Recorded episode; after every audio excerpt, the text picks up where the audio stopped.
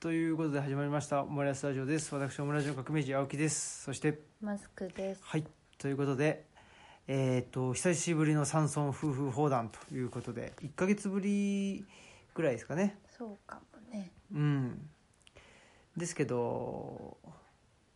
この1ヶ月間すごいたくさんオムラジを配信してるんでそうです、ね。なん。かオムラジのインフレ状態というかですねもう供給過剰な感じでもうちょっと何が何やら分からなくなってるというかそんな感じですねそうですねう。ん、まあねオンラインで取れるとね楽ちんだなっていうことでね うんあのね手軽なんで取っちゃえっていう感じでねなってますけどねう。んただ今日あの先ほどねその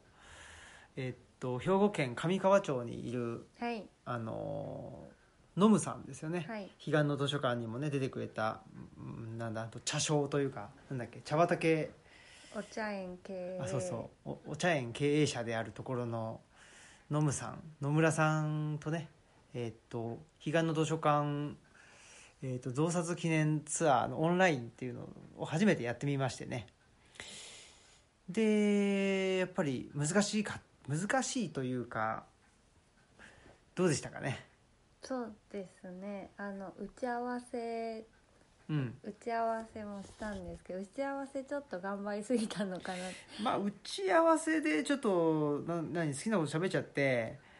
ほんでなんていうのかな、まあ、そこでこういう路線でっていう感じで話ができてそんでそれで本番をやったらなんかまあその路線の話をしなきゃいけないんだろうなと思いつつもでもなんかあのもう喋っーたそかうらそうもう喋ったからなんかそれもう一回喋るのもなーっていうの多分僕も思ってたしノムさんも思ってたのかな。どうでしょうね、うん、っていうねなんかほら直前のメールで何でしたっけ枠ができるとうんねあの緊張しちゃって面白くなくなるとかっつって言ってましたけどなんかすごくあの分かるような気がしますね。うんうなんかねだから打ち合わせはもう過剰書き程度でとどめないとダメですね話しちゃうとなんかうん、話しちゃうんで、そうそう止まらないからね。はいもしくはもう打ち合わせを録画してああ本番で流すっ ていうそうなんなのそれが 何それっていう状況になるからなやっかなぱかりでも打ち合わせしすぎないっていうのは大事ですね。うんうん、まあライブのやっぱりね難しさというか、緊張感とかもねちょっとありましたしね、うんうんうん、お客さんの顔が見えてたらその反応によってちょっと変えたりとかそうそうそうそう、ね、あのできるんですけど、うん、なかなかそうですね、まあ、今回の場合は、えっと、参加者の方々は何でしたっけ、えっと、僕らが喋ってる間は、ミュえっと、ミミューュートトでねマイクとカメラをミュートにしてもらってたので、もう真っ暗のなんかね壁に向かってあの壁というかまああのノムさんしか見てなかったけどね対談する時もそんなに相手の顔って見ないしね。ああまあ確かにね、うんだからそう逆にあのリアルのイベントの時にもそんなにその顔だけすごい見るっていうことこってとはない。たあの話してる登壇者のうんうね、ん。だから逆にすごい緊張するなと思思って、うんうんうん。そのももっと全身とかそうんの、話してる感雰囲気とかそうそうそうそうもっとぼんやり見てるよねそうそうそうだからすごい緊張するなって思っうて、ん、だからまさにあれですよね、うそんの彼岸の図書館で、まあ、僕書いてたような何でしたっけまああともやもやっていうねあーうんそのうん感覚を得にくいですね、そうかもしうれないですん、ね、オンラインだと、なんかその止まってるとあの固まってるんじゃ画面が固まってるんじゃないかって思っちゃうから、うんそういう気遣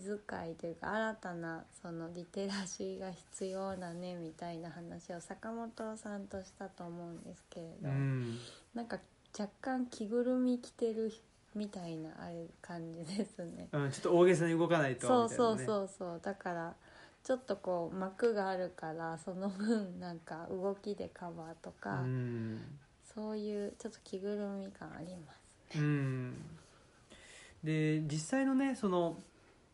イベントだと、えーまあ、大体70分ぐらい喋って20分ぐらい質疑とかっていう感じだけど、うん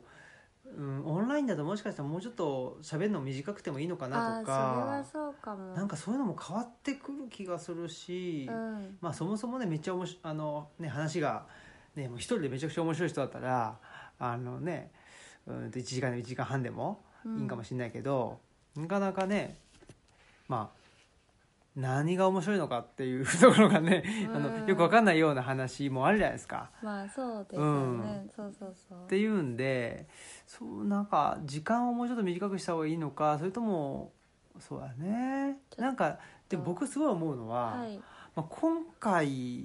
に限ってなのか限らずか分かんないけど、うんこうなんかつかみみたいな話がすげえしづらいなと思った、あでつかみって何なのかっていうとやっぱりその場の空気をなんとなく感じるとあかうんうんあの場の空気をまあうーんと均一にするっていうかね、うんううんんなんかなんていうのかなみんなで同じ方向を向くみたいな、あーうんうんそのなんていうのでもそうだね前段なわけじゃないですそかそれってでも反応あってのそうその顔とか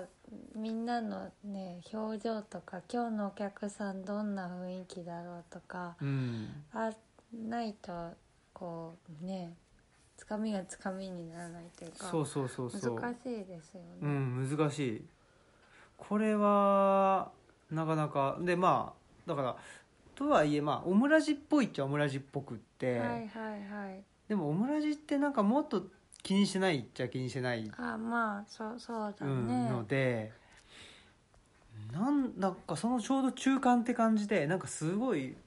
どうしたもんかなってみたいなねうん、まあ手探りな感じ感じがですね、うんなんかねやっぱりまあやってることはねもともとオムラジもやってたしねなんかやってることはそんなになんかね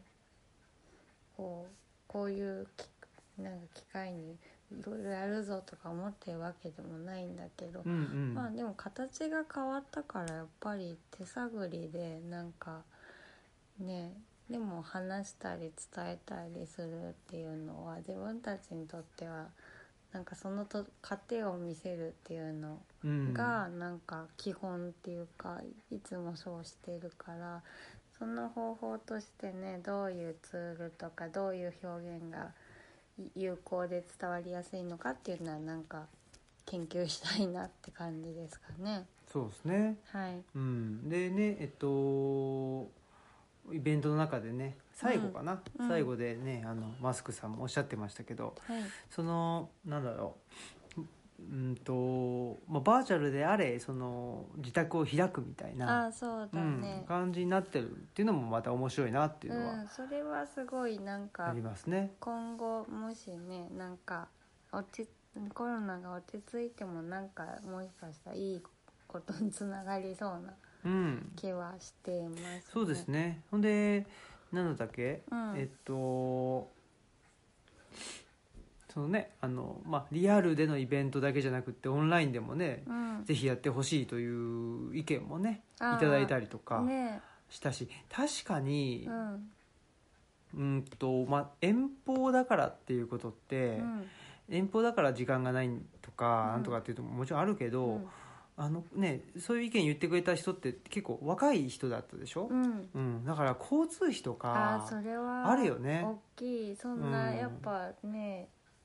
そんないろんなとこね行けないそとうそうかそう、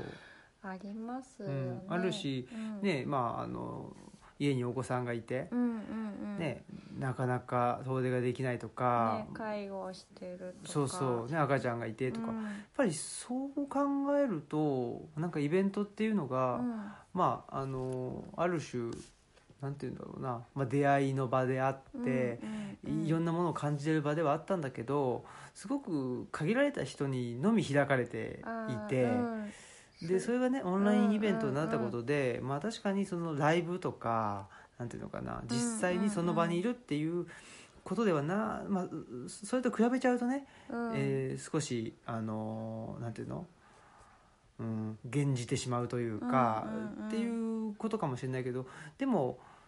その減った部分を補ってあまりあるそのすごく遠方で、あー、そううんねあ、のの若い人とかあと介護を、ね、しながらとか、うんうん、ねえっと、ちっちゃい子がいてなかなかあのイベント会場に、ね、行ったら1時間半2時間うんやっ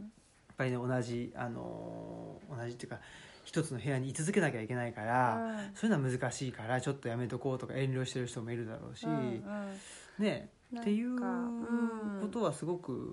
思うから,、そういう人たちが、まあ、イベントに参加できる、ねあのきっかけになったらすごいいいよなと思っていやね。ほ本当にねだから本当にもうねあのこういうコロナとかの心配がなくなってもこういうのは続けたいなって思いました私前にこたつマルシェっていううのをちょっと近くのカフェイクボさんでさせてもらったんですけど、まあ、ちょっと近い発想だったというか、まあ、自分も足がちょっと悪いし、うん闘病中の友達がいいて物を作る人だったのでなんかそういうちょっとヘロヘロな人たちでもなんかちょっと一緒にできたらと思ったんですけどいやもっとそれがあの、ね、参加しやすい形はこれだったのかなっていう、はい、感じがしましうたんね。うんうん、だからもっとなんか自由にやってもいいなという気はああーそっか。しましたねう、ん、まあ、それこそなんか飲みながらとか、ねあーなんかお菓子食べながらとか、うんうんまうんで あご我々飯はねご飯食べるのでとかってそういそううそ人うそもういいやそてれ全然よくて、うん、そうだよねまあ別に普通のトークの時もなんか何してもらってもいいっちゃいいんだけどやっぱりでもやりにくいもんねそれはそうそうそううんそれもなんか前にあのうちで、えっあとうんね、土着人留学研究会やった時に木野さんが来た時かな、ね寝っ転がるとか、ね、そうそうそう、全然いいんだけどやっぱりなかなか、ね、実際の場だと寝転がりにくいやっぱ逆逆にこう寝っ転がるぞみたいななんか変なこう気合いになっちゃうみたいうんうなんとかもあったりとかねしましたよねっていうんでねはい本当にまあなんかあのーいろいろとうん体験できたあの日でしたね。ねうんまあ、また第2回第3回とうんやっていうんうくん予定ですしね、ちょっと第2回はまた大物ゲストがねあそうですね、はい、もうこれを配信する頃にはねあれかなそうかうん告知されているか分かりませんけど、うんうんまあ、されているでしょう、うんはいねあ悲願っのぽい方がは 悲願っぽいミスター悲願がい悲願を語らせたら、うん右に出るものはいいないいでしょうねはいねあのね釈徹宗先生がねおーおーすごいですよね、まあ、それもね、えっと、名古屋でのカルチャーセンターでねはいえっと、やると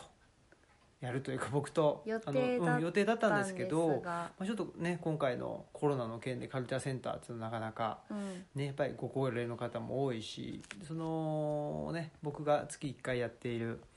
えっと、ヨーロッパえー史を学ぶという学び直すかっていう講義ももう4月5月かな開かれていませんので、えーもうあ3月からか345おーともうやめてうーんっていうんでねまあそのね釈先生とのやつもなくなったということなので、まあ、これはまあ、ね、今までだ当初の予定だったら名古屋近郊うんうんで、えっとカルチャーセンターの、まあ、カルチャーセンターのえっと受講生じゃなくてもねあの一般の人でも来れたんですけどちょっとねカルチャーセンターってなんかあのハードルが高いんじゃないかとうんいうふうにうん思ってた人もいるかもしれませんしね。だからねいろんな場所から、ねそうそうそきちょっと気軽にうん、気軽にね参加していただけたらと思います、そうですよねキャパもね気にしなくていいっていうそのうそがうありそうそうますしねねっていうんで、はい、はい、あとはうん思ったのがその質問もチャットでもらったでしょ、はいうんまあ、もちろん口頭でもよかったんだけどしやすいしやすいかもねかもですね質問ねう、うんうんんでまあ別にチャットの後話してもらったけど別にチャットだけがいいっていう場合はそれでもいいかなとそうだよ思ねいますしうんうんうんううんん、そのねパッパッパってねあのやり取りするっていうこと自体がすごうくんプレッシャーとか、あそうだねねいう人もいるしあそうだね本当になんか話聞くのは聞きたいし、なんか質問もしたいけどちょっと登場するのはっていう人もね、うんなんか何でも参加してもらえたら嬉しいしねそうですねそうそうよなんか岡山県知事のね発言がすごいいろいろね、うんこういろいろなね考えるねこうきなんだろう考えるこう取っかかりになったりもしてましたね。うんいややっぱり面白かったですよね、うんその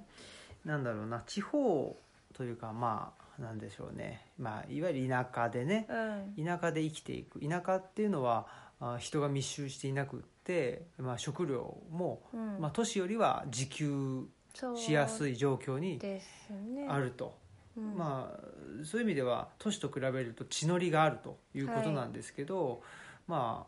ああーじゃあその都市から来る、ねまあ、今回の場合はそのコロナということがあってですけど、うん人からがねなんていうんですかその地方へね来るということをまあ来ないでくれとうんいうふうに言ってたわけであってで確かにそうなっちゃうとその来る来ないの話になっちゃううんとうんあそうですうよね、ん、すごくねその入れるかそのねえーっとだから入れるか返すかみたいなね、うん、そうだからもう他県からは誰も来ないでくれってなると、でもなんかやっぱり緊急の場合とかうんねうんえとか物流とかどうなっちゃうのっていう話になりますし、もあるとしかあとはだからその結局地方っていうのはあの都市部に、えっと人口が流出しちゃうっていうことで困ってたわけでしょそうですうんね、だからあの、ね、質問もらった、ねえっとまあ、ゆう先生が質問くれたわけだけど、質問っていうかな、まあ、コメントと質問か、うんうんそのコメントの中で言ってたようなあのこれ逆,、まあ、逆にとは言ってなかったけど、まあ、チャンスというかねうんうん人口を取り戻すチャン来スてなもんじらゃえばないかっていう、うんうんそういう考えを例えばね、うんなんかする県がどこか一つでもあってもまあ良かったのかなともあ思う確かにしそ、の方針ってあんまりないうん、なんかもう本当入れるか入れないかっていうだけだったけど、うんうんうんその時になんだまあねその時言ってたの住民票を移してくれたらああそれは、来てもらうとか、まあただねそのためにはその医療体制、うんあと検査体制っていうのをきちっとねあのーなんですかね都道府県レベルでしておいてで把握しとくっていうところが一番大事なんだろうけど、うんでも少なくとも国よりはいあの都道府県レベルの方がうん、その辺の把握はできてると思うので、まあそうですよねドライブスルー方式とかももうねあの県でやったりしてますからねそうそうそうで感染者数っていうのもねあの、うんリアルタイムでうん、出してっていうふうにやっててでねあのく国だけがなんかあのよく分かってないんじゃない か疑惑があっとりあてえず各県はね把握はしてますよねそうそうそう感染者数は、なのでねその地方文献化っていうのがなんだろうなあのオープンな形でね地方文献化がされていって、で都市と地方の、えー、と格差、まあ、人口の格差とか、んそういうものが、、あのオープンな形でねあのなくなっていくとうん均質化していくっていうのが一番いいなとは思うんですけど、うん今そうですのね段階だとねすごくへ閉鎖的な形で、そううんうん、なんかあの分断を生んだ形で地方文献化が進んでしまうと、そうですね、なんかその都市も都市の方でその田舎だったら、うんあの人がちょっとしかいないからまあ行ってもいいやって言ってあの田舎を相変わらず消費しに来るっていうのもやっぱりそれはそれですごいなんか自己責任論的っていうか。うんうん、なんかそのねえうんなんだろうそれもそれで分断を生むしなんかそれに対抗して後悔させてやるっていうのもそれもそれでやっぱりなんかね自分の領地だけを守るぞみたいにな,、うんなお互いにそれの攻防になってしまうとなんかどっちも違うなって思って。それってでも本当にその、古代のね時代からあったことで、いはい、わゆる帝国の形うなんですよねうんうんうんで例えばその帝国の、まあ、中央の中央政府の、うんと軍人が退役してうん勤め上げてで君たちに土地をあげようと言って、えーその地方にはい都市を作るとはいただその地方で都市を作るっていうのはあの特に古代だったらそうだけど、まあ、うん川のね、あのすうんとすぐほとりとか、うん住めるところってそんなにたくさあーうんん、ねうん無制限にあるわけじゃないから、うんどうしてもすでに原住民がいるわけですよね、そうするともう原住民からしたらいわゆる植民してきたうんうんうんわけじゃないですか、うんでも帝国って全体で見た時には原住民よりもその植民者の方があのステータスは高いわけですよあ。ーはいうん、ということはその社会の中でもともと住んでた人たちっていうのが、まあ、列位に置かれていて、うんで、えー中央から、まあ、来た新参者が上に立つとうんこれは帝国のやっぱり基本的な形おーですようね。ん、あじゃあやっぱりなんか植民地みたいだなって、うひん肌感覚では感じるんですけど、まさにですねうんうんうんちょっとやっぱりでもねどっちその攻防にあんまりならないようにしたいなって持っていけたらなって思いますね。そうですよね,、ねまあ、これって帝国だけじゃなくてもねその、えー、とアメリカ大陸にねうん来た、まあ、ヨーロッパ人がっていう話とかもね本当にあるのでねそうですやっぱりね。そこがそのなんていうかな実力主義とか、あとは資本をたくさん持ってるものがうんうんねえーとえーと偉いんだとか、うんそういう形になってしまうとやっぱりそれこそあの分断しか生まないと思うのうで、んねその辺は、まあ、今後ねちょっといろんな、まあ、本当地方地方でいろんなケースが出てくるんじゃないかなという気はしてますね。あの楽しみ半分なんかちょっと不安半分というか、うんうんうんそんな気がしておりますが、まあ、我々は常にあの地方から発信してですね地方の視点目線で、うんはいあの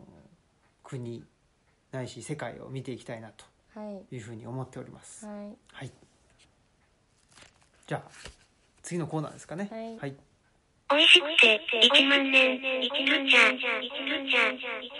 一度ちゃん。はいくなんて言ったんですか。美味しくて1万年ルチャはい。 これはちょっと解説が必要かもしれないですね。東館で作っている、はいまあ、あのお茶の木がたくさん自生しているのうで、ん。それであの発酵させてまあ一応紅茶のつもりなんですけど、うん半発酵だから、まあ、ちょっとプーアル茶ぐらいになってると思うんですけど、まあ、それをルチャというふうにねはい。ルチャリブロのお茶だからルチャって呼んでます。いいですねルっていうのは多分定冠詞かなんかだなあザーザティーでしょうねルコックみたいなあそうです、そうそう、ね、でお いフまあフランス語的にそうですねうん美味しくて1万美味しいそう美味しくて1万年っていうのはどどういううーんわかんないあそうですはいあのーそれで言うとですね、はいえーっと今日のルチャリブロ的おすすめ本おすすめっていうか、まあ、これはですね、はいたまたま家にあったんですけど「一杯の紅茶の世界史」っていうですね文芸春秋新書かなうん文春新書、はいですねこの人は研究者じゃないんですけどあ、あうん、いろいろとですねえーっとまあ、レシピを開発したり紅茶の輸入したりとかねなんかそういうふうにされてた方らしくって、まあ、この紅茶のですねがどうやってやってきたのかもともとね中うんうん国にあったものですけどそれをイギリス人がね買ってとかねはいうん面で、白いですねそううそうそうちょっとこれね、まあ、一回ザザッと読んだんですけどあんまりへえと思ってうんななんていうのかなあそうなんだぐらいに思ってたんですけど、うんちょっとねえーっとなんだろうやっぱこのお茶の木をですね、えー中国のいろんな山の中に探しに行ったりとかはいするっていう結構冒険とですね、ああうんまあ、それだけお茶が高価だったっていうこそとうですよねだとは思うんですけど求めて分そけ入うそる確かに険しいところに割と生えているというかね、うん高知ってか感じですもんね、ううんちももう本当に山の斜面のが崖みたいなところに生えてたりとかねするのでねえそういうのでですねあのーちょっと我々もねなんでしょうね東吉野のあの山の中にあの分け入っていってねちょっとあのお茶をそうですね、うんいろいろとあのゲットしていきたいなというふうに思いますね。はい、うん今んとこねちょっと特に売ったりはしてなくてなんかひたすら自分たちでねお茶を飲まないとちょっとなんかこう一区切りしないみたいなね、うんし習慣があるので。ね、でも、うんまあなんかねいつかいろんな人に味わってもらえたらなとかもね、うんうんうん思っております、ねでも本当にえっ、とあれですよねなんて言うんだろうはい何か自分の生活の中でね、何か一つその自給ああ、うんするっていうものがあると、そうだ、ね、やっぱりなんていうのかなすごく生活をなんか自分の手でうんあの、まあ、ハンドリングできている気がするというそうです、ね、その気がするかしないかっていうだけで結構大きいと思うんですよね確かに自分の生活がね、まあ、なんかこう絶望しなくて済むうんみたいなね、うんうんうん大げさですけどね、うんなんか虫降ってきたけど虫が多いですけどね、だからねなんだろうその自給自足とかっつってう、んうんうんもうあらゆるねものを食べ物から何から自給自足し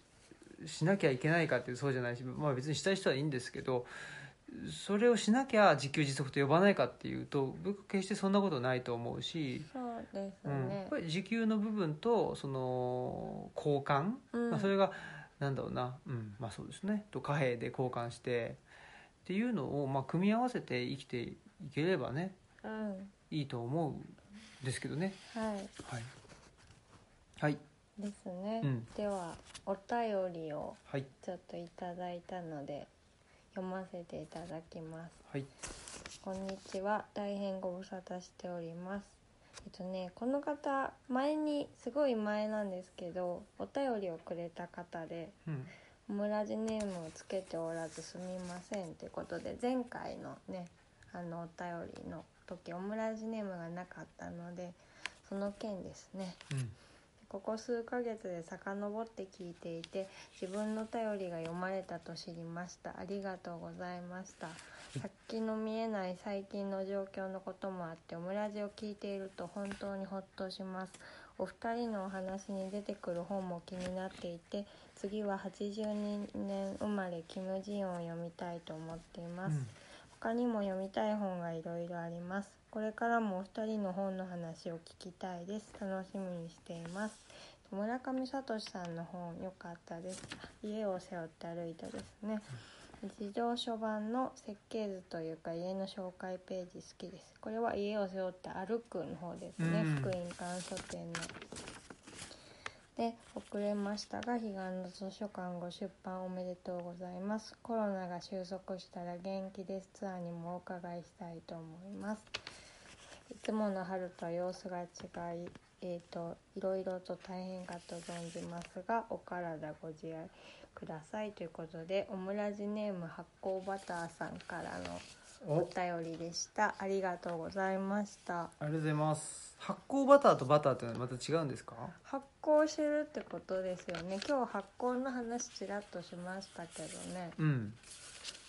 発酵してると何なんでしょうね発酵バターってバターはこうそもそも発酵しないんだねああそうそうですねそう言われてみればねうん発酵してるとなんかす高級品じゃないです違ういやなんかそんな感じよねそうですよねバターっていうよりもねねえそうそうそうあのるっちゃんも発酵してるんですけどねそうですよね、あのやっぱ紅茶って、うん、うん、えっと、発酵の度合いっていうのかなああによのって名前が変わってるみたいですねそうですよねだかうらん半発酵かね完全に発酵してるかとかそうみたい、うん紅茶はね、えっと、発酵度が80から100%の完全発酵茶のことをこれ中国ではだと思うんですけど、本茶とああじゃあうちこもう紅茶じゃないですね半発酵なんで半発酵の場合はうね、んチン茶ですねあちんたいた青だいきました青い茶あとちんたおのそうそう発酵度はものによって30から60%と大きく幅があるそうですウーロン茶がその代表だそうですよほほうんウーロン茶なのかもしれないですうちんちうちのねあそうかもですねじゃうんあちょっとこれまかあいら、ろいろあるんでホアン茶とかねうんうんパイ茶とかいろいろあるみたいですけど、ねえちょっとまあなんかいろいろやってちょみったとい研究していきたいですよそうねですよねうんノム、さんにも教えてもらいますしねそうだねうんということではいはいありがとうございますねうんあの全然関係ないですけどはいなんかツイッターであのは85年生まれキキム・ジン面白かったとか言ってい や82年生まれだよみたいななんかそういうのが82年だっけ82年だと思いますそうそうそれがねあうん、のああっちにある床の間にありますねそれが何年 なんか微妙に変わってきてるって多いうの分が82年で合ってます合ってるよねうん、85年生まれだと私キム・ジヨンと同い年だそうだねなはい82年そうか僕よりも1歳上だったんだなそうそうですようね、んはいそんなことでね日本の話といえばねあの今ねブックカバーチャレンジっていうのをね、うんあの何でしたっけまあ本をね読む習慣を広めようっていうことで SNS とかで回ってくるやつなんですけどはい自分の好きな本を7日間そのカバーだけでいいからその表紙だけでいいからあのあげてくれっていううんねきあのやつなんですけどそれをやってますよねうん例えばどんなのがあの上げてるんですか私はそのね関書房さんの「関書房通信第1号」っていうはいはいペーパーがね最近でああ最近ねね出てその中であのコロナのさなか何を読むっていうコーナーが一応コーナーっていうか企画があってそこで私たち2冊ずつ本をあげたんですよね。うんだからそれとちょっとかぶったらやっぱりあんまりだなと思って、うんそれは関消防通信を、ね、気になったらゲットして読んでくださいっていう感じでなんでそれ以外だけど今読んでほしい本にしたんですうんはいはいウンベルト・エイコ「バラの名前」とか、これすごい結構反響があこれは、ねていうかバラの名前をやっぱ好きな人が多いんですよねそうなんだねうんね、一応ウンベルト・エコって記号論学者なんですけども、まあなんかねその方がすごい文才もあって歴史ミステリーを書いたわけですけれども、まあ、修道院の中で修道士が何者かの襲撃で次々に命を落としていってで彼らの共通点は修道院の中心図書館ね図書館東美があるんですけれどもそこに関わっていることらしいっていうことが分かってくるんですようね。んでまあ、なんでバラの名前にしたかっていうと、まあ、普通にこれエンターテインメントとしてミステリーとしてもあの筋を追っていくのも面白いんですけど、まあなんか隠蔽をめぐるなんか狂しさっていうかとか、まあ、あの疑心暗鬼が生む攻撃性みたいなものもすごいうんだからミステリーだけどすごい人間の深いとこまで書いてるなっていうのが特徴的で。でまあもともとこの14世紀っていう14世紀のイタリアっていう設定なので、まあ、一旦あの会派間のそのなんだ教えの違いとかの異端審問ということが、まあ、修道院だが舞台なのですごくうんもともとなんかあの火種としてあるんですね。うんうんでもともとそういう会派間での齟齬っていう日々があったのに連続殺人とか異端審問っていう大きな力が加わってその集団がバラバラになって壊れていくっていうところがあるんですけど、まあ、今ももともとあった、まあ、それこそ都市と地方間の齟齬とか、まあ、差別意識みたいなものに感染拡大っていう非常事態が加わって。ってるので、まあ、ちょっとそれに重ねることができるかなって思って、うんバラの名前を紹介しましたうんね。そうですねあの異端かそうじゃないかって、はい今正当と異端って あいうのうんうんで、なかなかですね大変な話というか、まあ、その当時はちょっと前から10、ちょっと前って言っても100年ぐらい前ですけど十字軍がね、ありましてはいで、まあ、あのイスラエルを奪還するんだとうん言ってで、えーまあ、カトリックの人たちですね、うんがは十い字軍として行って、でえ当時はまあ大きく分けるとカトリックとギリシャ正教があって。はいはいでもギリシャ正教って、まあ、東、えーっとローマ帝国、うんコンスタンチノープルが首都ですけどコンスタン、うんうんちえーコンスタンティノポリスかうんが首都ね、でコンスタンティノープルのうーんまあビとかビザンチン帝国と言われるうんうんところですけど、そっちがね結構弱くなってたんですよ。はいはいで、えっと、当時あのイスラエルがうん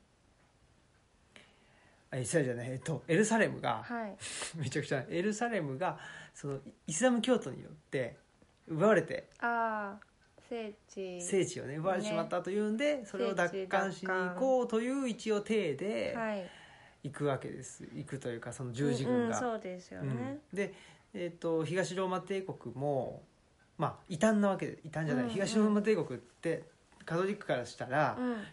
ちょっと宗派が違うんだけども、あまあそうですよねもキリスト教なわけですうよ。んだからイスラム教からしたらキリストう教んうだんけどキリスト教の中ではカトリックとギリシャ正教うんうん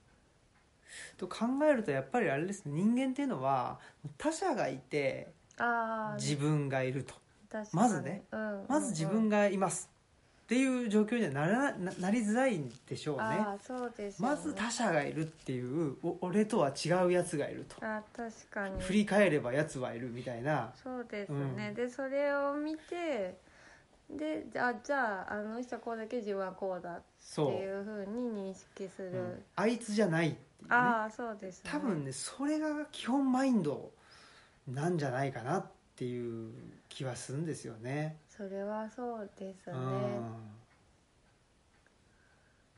ぱりでもねなんか、その他にもそのいろいろ本をね紹介したんですけど、うんやっぱりそのひ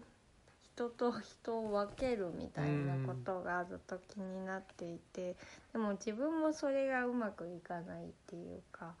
なので自分にもすごい言いながら選んでるんですけど、長野みちさんの「みんなやっとの思いで坂を登る」うんみんなまた病患者相談の今」っていう、うん、本とかですね。でなんか水俣病の相談センターみたいな創始者さんっていうあのセンターがあるんですけど、うんそれがねあの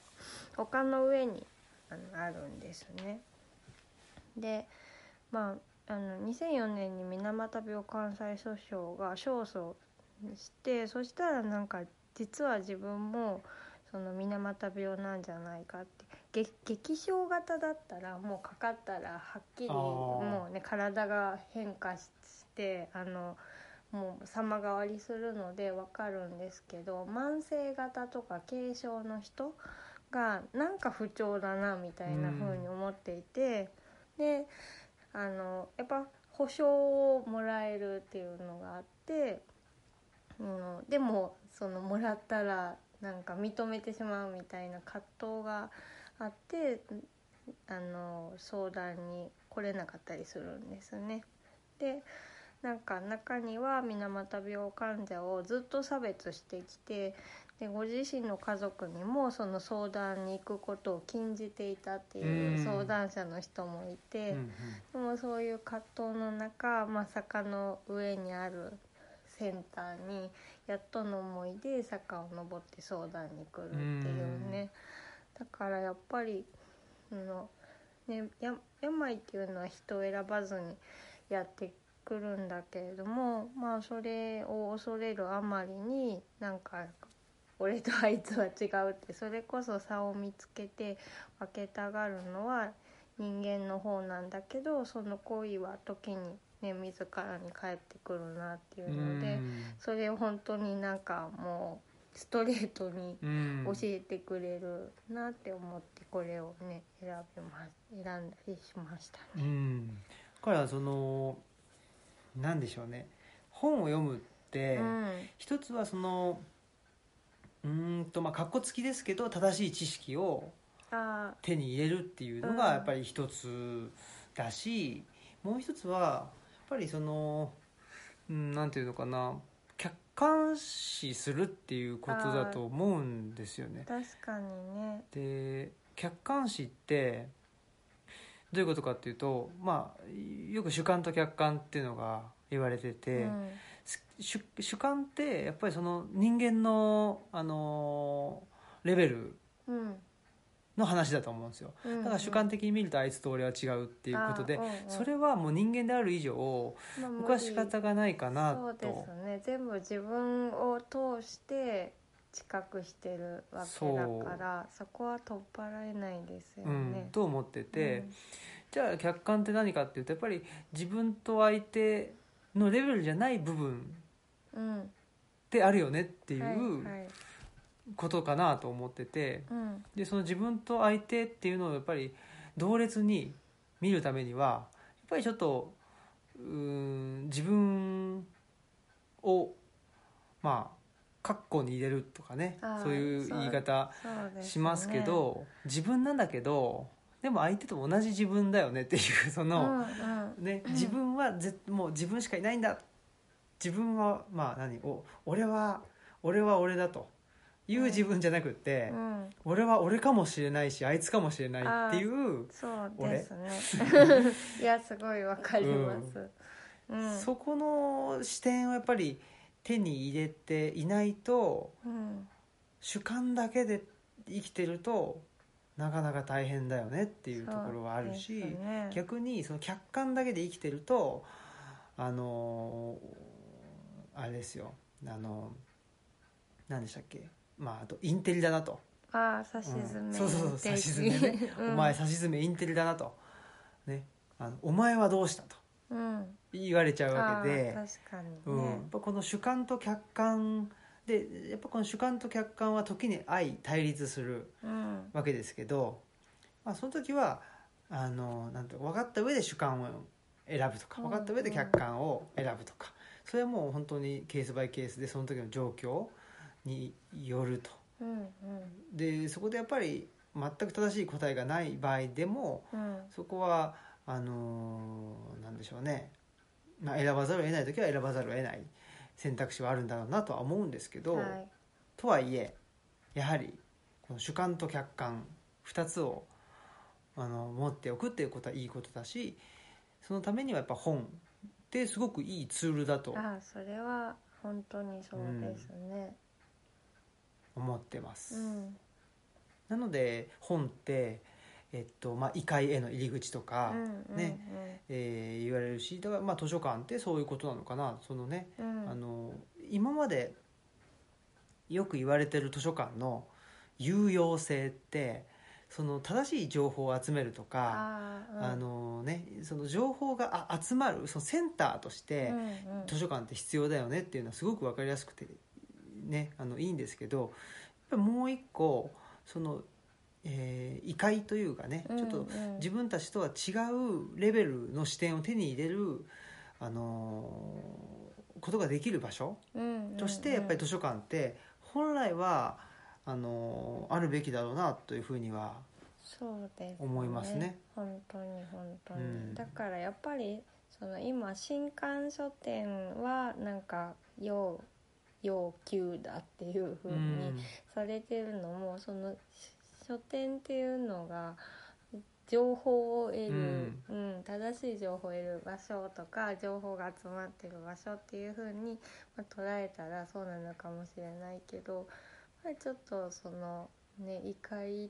性って言ったらそれは古本屋さんももちろんそうだし、うん時代を超えてるしっていう風にねあの違う世界がちょっと見えてくるかもしれないですよね。だから僕その何かなえっと今回のねコロナ云々の騒ぎでねうんいろいろまあやっぱり正しい情報とかね正しい知識ってすごく必要だと思うんだけど、やっぱりそういう意味ではその科学科学的な知見っていうのもその全然なんていうのかなあの異解っていうのと僕はそんなに矛盾しないような気がしていて、うん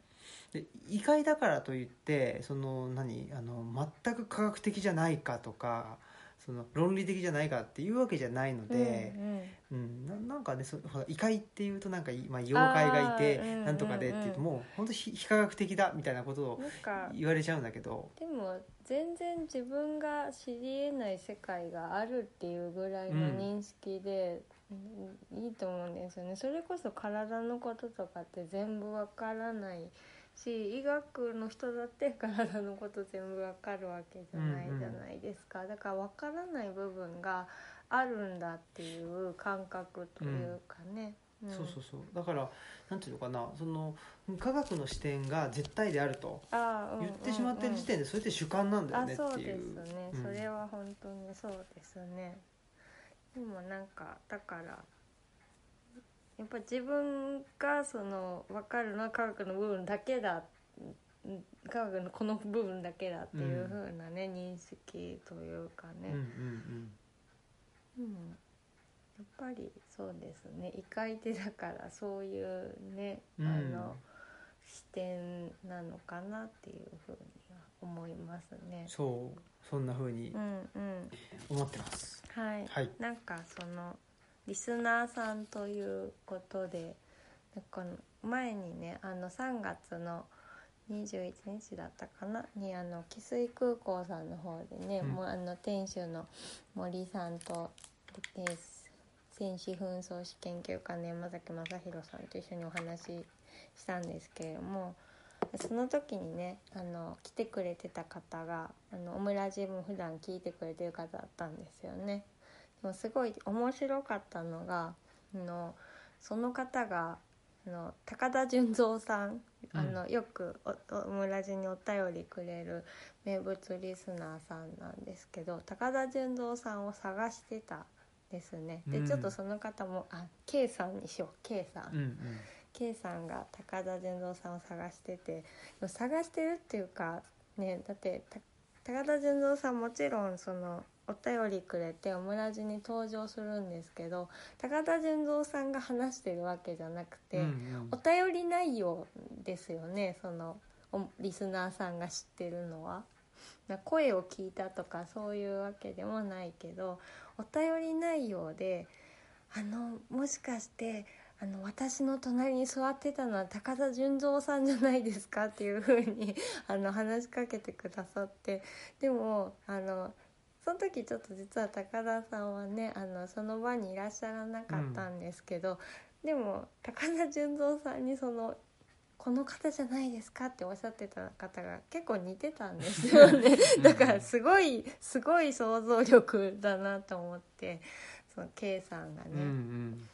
でなんかそのねでその 純三さんにリスナーさん同士がこう会いたいなって思ってるとかうんすごいそういうのがなんだかい嬉しいことだうんうんなって、うんはい思いました。ねそして K さんのそのすごいすごいなんだろうなんかね手紙の内容から人物を想像してそれがすごくねあの現実に迫っているというのがすごい能力だなって思いましえたね。ねえですごいなんと、まあ、ある意味ちゃんと聞いてくれてんだなというああこそうですとはよねね。思ったしやっぱりなんでしょうねひその彼岸の図書館ツアーって言っていろんなところに行くと4分の15分の1ぐらいかな、うんオムラジリスナーですっていうふうにね、うん言ってくれる人がね必ずいてうん、うんうんあのそういう人たちがすげえなんかちゃんと聞いてくれてるというかあーなんか、ね、あの覚えててくれててねねうん、それなんかあの面白いし、まあ、あとは、まあ、彼岸の図書館の内容もね、まあ、はっきり言って僕はなんかも う忘れてるところもあって、まあお二人ともそうですようね。ん、で書いちゃうとねもうなんか自分の手から離れちゃってあ確かに、うんあんまり残ってないんですよ、残ってないっていうかそうね残ってなく ってまただからああこんなこと書いてたんだっていいこと書いてるわみたいなね読めるんですよね、そうそうそうなんかね、うんでもねそうやってこうなんかオムラジで話したこととかもね忘れちゃうんでねでもそうやってなんか飛び立っていってね誰かのとこにねなんか行ってるのがいいなって思いますそうですよね、だしやっぱりなんだろうなその基本はなまあうんとラジオが好きなんだけどもうんうんとなんだろうなやっぱり自分が一番好きなラジオを作りたいなみたいなことで、うんねあのオムラジうんをやってたりとかうんするわけで、うんそのクオリティって、うんまあ、今日のねそのオムラジオンラインの、はいオムラジじゃないわなんだっけ彼岸の図書館のツアーオンライン、ね、ツアーオンラインであんまり正面から話にならなかったんですなんなかったかな、うんかもしれないんですけどそのクオリティクオリティが低い高いっていうのが貨幣によって、えっと、表現されがちああじゃないですか、はいガチっていうか、まあ、そうすると、まあそうそうです誰に誰にとっても分かるから、そういう意味ではねまあ平等っていうかねそうそうそうでそれはそれでいいんだけど、はいそうじゃなくってなんていうのまあオムラジもそうだしそのノー編集でまあ垂れ流してるって言っちゃ垂れ流してるわけであって、ね6年間ねそうでもまあ僕からしたら、まあ、6年間やり続けてるわけであって、はい僕なりの何かの価値というかね、うんそれはリスナーとしての価値じゃなくってもしかしたらその喋り側の価値かもしれないんだけ ど自分がすっきりするそとうそかうそうねそう何らかの価値はあるわけですよね、はいうん、でそれでいいんじゃないかっていうあかねまあそれはそうそうですよね、うんだからまあね本当にリスナーさんがいてくれてすごくねありがたいしうん嬉しいけどまあでもね最初の2年ぐらいはね別に誰もいなかったっていうそかうそうそうそうでもね別に普通にずっと続けてたので、うんだから要するにそのこれからの、うん、時代っていうかねその、おうはいえっと、貨幣の価値が相対化されていくっていう話がねとノムさんも言ってたけどノムさんの方からそれってこういうことなような気がしていてその貨幣の価値が絶対ではなくってああの自分が何らかなんかわかんないその全然貨幣的な価値には換算されないー、し、なんかあのなんだろうなあの傍から見ると全然意味ないって思われちゃうかもしれないけどなんか自分にとってはすごいピンとくるとうかん、うんなんかあのき気になるんだよなとかね、うんうんそういうことをまあ1つか2つか3つか、まあ、いくつか持ってるとうーんと豊かに暮らせるし逆に言うと、まあ、今までがうん貨幣の価値イコール豊かさだったけどうんもうねなんかいろんなその尺度で尺度のはゆ豊かさがあっていいしなんていうかな逆にそれを持ってないとあーしんどくなってくると思うんですよもうそういう世の中になっていくと思う。うんそれはそうですねなんか私たちその弱いから早めにその息苦しさを感じて、でなんかね自分たちなりの方法を探したけどそれがもう全体を覆ってきたような気がしていますね、今。で自己満足っていう言葉があるけどとかなんか仲間内で盛り上がるとかね、うんうんそれってマイナスの言葉として使われてたけどそれだけでも自分を自分で満足させるとさせられるとか仲間を仲間内で満足させられるってことって結構すごいことなんじゃないかなと思って、なんかやっぱりそのねこう例えば今ね息抜きがそのできなくてしんどいとかどうやってリラックス、ね、したりとかなんかしたらいいんだろうみたいなんでね結構なんかもう自己満足すらね、うんもしかしたら意外と難しいことなんじゃないかなってそうそうだから本当の自己満足って何なのっていうことで、、うんうんうんいわゆる自己満足ってなんて言うんだろうな結局その自己満いわゆる自己満足と自己っていうものが、はい、さっきの話で、うんあいつとは違うっていうのを自己と呼んでるんでな、るほど、うんはいそういう自己を満足させるためにはもう何他を蹴落とすとか確かにだそうかいうこらとしかないよね。あいつが持ってないものをうんうん持つとか、そうそうそうそうまあわかんないけど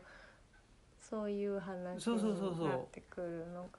なまあそれかあいつが持ってるものを自分持つかもしれないし、そうとだかねわかんないけどうんね、だからあいつが持ってるよりもいいものをあ持あつとかでもねやっぱりそれだとなんかそれができない時はうんすごいストレスになっちゃそっうたそりうとかそそうそうれが封じられた場合苦しくなっちゃったりとかねそう彼するので、うんだからそういう意味でその本来の自己満足っていうのは自己本来の自己満足の自己っていうのは別に相手がいようといまいと自分なんだっていうところで、うんじゃあその自分を満足させるためにはどうしたらいいのかっていうのってある意味すごい何う内向きな話っていうあかあそうですね、ん内省的な気そうがそうそうそうしますねでだから自分は本当は何を欲しているんだっていううん問いとかになってそううんうんでそれを欲している自分とはとかねそうそうそうなんかちょっと終わらない感じになってきますけどうね、ん、だからなんかそのいわゆる都市文明がすごく発展してくると、うんあの価値があるものっていう価値があるものがまあ均一化してくるこれは価値があってこれは価値がないうっんていう、うんそのなんでしょうねえー世界がうん明確になっていくわけじゃないですか、うんそうするとやっぱりあいつは価値を持っていて俺は価値あいつが価値を持ってるものを持ってて俺は価値がないものしか持ってないんだみたいなあーやっぱり相手と比べがちになっちゃうんだけどそういう中で多分宗教、まあ、全部じゃないんだけどその都市宗教ってはいそういう中でじゃあ自分って何なのとかねあ自分ーを維持するためにはだからそういうぼ何ちょっと分かんないとそれがい煩悩というのか、あーちょっと僕仏教があの詳しくないから分かんないんだけど、うんうんとかその自分をどう維持するかっていうはいはいことなんじゃないかなだからうんねそのなんていうかなもうそもそも相手と比べられないとかねもうあ本当すごいた確かに多民族社会で,、ですごいなんか戦争ばっか起きてたりしたらうん自分と相手がね違うのは当たり前だしまあ確か言ってみりゃ、うんてうんと敵か味方かぐらいの,、うんうんうんあのく区別しかないわけだけど平和で、えっと、文明社会になればなるほどあいつと俺の違いって何なのって言って何を持ってるか持ってないかとか。ね、そういうことになってくるわけだからうんうんうんうんそういう中でなんかじゃあ現代ってどういう時代なのってなると、まあ、戦争とかじゃないわけだから、うんやっぱり文明であって相手と自分ってどう何が違うのとかね、うんうんうんそういうようなことをも持ち物によってうんその物質でもそうだし、まあ、ステータスもそうだし、うんあとは彼女とか奥さんとか彼氏彼女か彼氏旦那さんとかね、うんかもしれないけどそういうものそういうその何きまああ相手とこっちが比較可能なものを比較することによってうんうん自分を、あのうん輪郭をそうそう確認アイデンティファイするというかねうんーするわけですけどうんうんもうそれをちょっとやめる時期に来てるんじゃないかなと。なるほどね思うのでうんそういう意味ではあのやっぱりえわかんない仏教ってなんかすごいヒントになるんだろうなあーうんうんうんというふうに確かに思うんですよなんねかひ今の言ってたこと一言でありそうですそうそうそう、ねいやそれはこうですとかですね ああみたいな今そうそう散々なんやかんや言ったのにねそうそうあなんか、うん、岡野玲子さんの「ファンシーダンス」っていう漫画にもなんかうんそういうシーンありましたあー四4文字で言われたみたいな、そね、うそうそうそうそうそうそうマジっすかみたい仏な教すげえみたいなそうそういやそそれはなんかねすごいと思うしそういう意味でやっぱ僕は三浦淳師匠がねおー言ってるの自分なくしっていうのが一番、だからその自分探しじゃないんだと、はいうん自分をなくしていくことなんだっていうのはやっぱこの自分っていうものが人と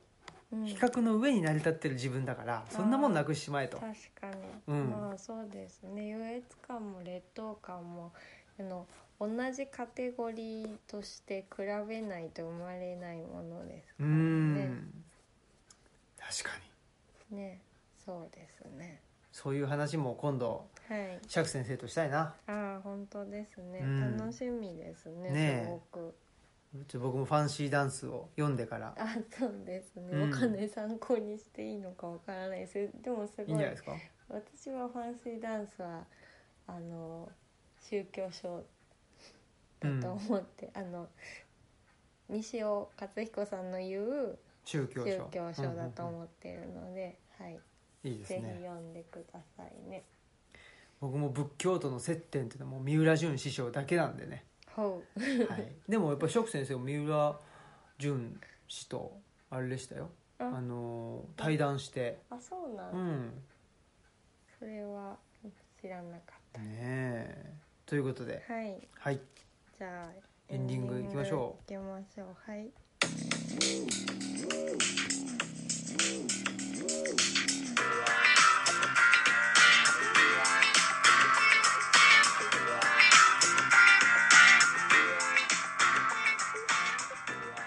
はいということではい。うんやっぱりなんだろうなこういうラジオは自由を感じれますねまあ自由を感じるか感じれないかっていうのは僕にとってすごく大きくておお。うんなんて言うんだろうねなんかこの前も90年代 B 面誌であ、乃木ちゃんとあのー萩野さん。そうそうそう萩野さんと旅館ンタンの萩うん野さん。喋ってた時に、まあ、学校は軍隊であると。ほう。で僕はどうしたかっていうとあの米米クラブをずっと見てたんだとって言ってたらう「これ何なんですかね?」って言ったらえっとロカンタンさんが「いや米米クラブは軍隊じゃないんですよ」すごいなとん。うん。うん。これだなと思いましたね、うん、だからまあつまり自由を感じれないものはもう僕にとってはすべからく軍隊でああ。自由を感じれるものはすべからくその米米クラブになるといすうごい分類です。 すごい分類そうですよでもそんな気がしますねうんはい。そうね、ちょっとそのそのモードで何もかも見てる見ると面白いかもしれないですね。でも多分そのモードでうん見てるんだと思う、ああ、常そうにか。じゃあ常に、じゃあ常に、じゃあ軍隊じゃないとこ見つけたらわーみそうそうただ本当の軍隊が軍隊じゃないかっていうことじゃなくって、うん自分にとってこれ軍隊的だなとかあうんうんで何かもちろんもちろんね決まってるともうそれが全て軍隊になっちゃたいな。うって すごいいうひどい。ですごいもう偏見っていうかねも、決まってる、多分なんかそこも、その、その守り度合いとか、なんかそれを最低限、なんだろう。ルールはだってどこにでもあるっちゃあるでしょ、うんなんかそこのでも何なんでしょう度合い、ねそのそれとの距離とかでなんか多分本能的に何かを感じてうるんでしょうんね、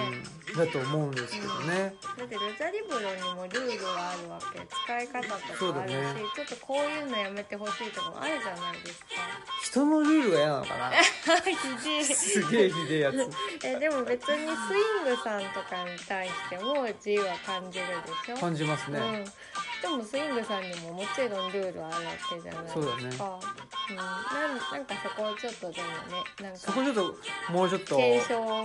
研究ねねしたいですよね気になります、ね、気になりますはいということで、えー本日のオムラジのお相手はオムラジの革命児青木とマスクでしたさよさよならなら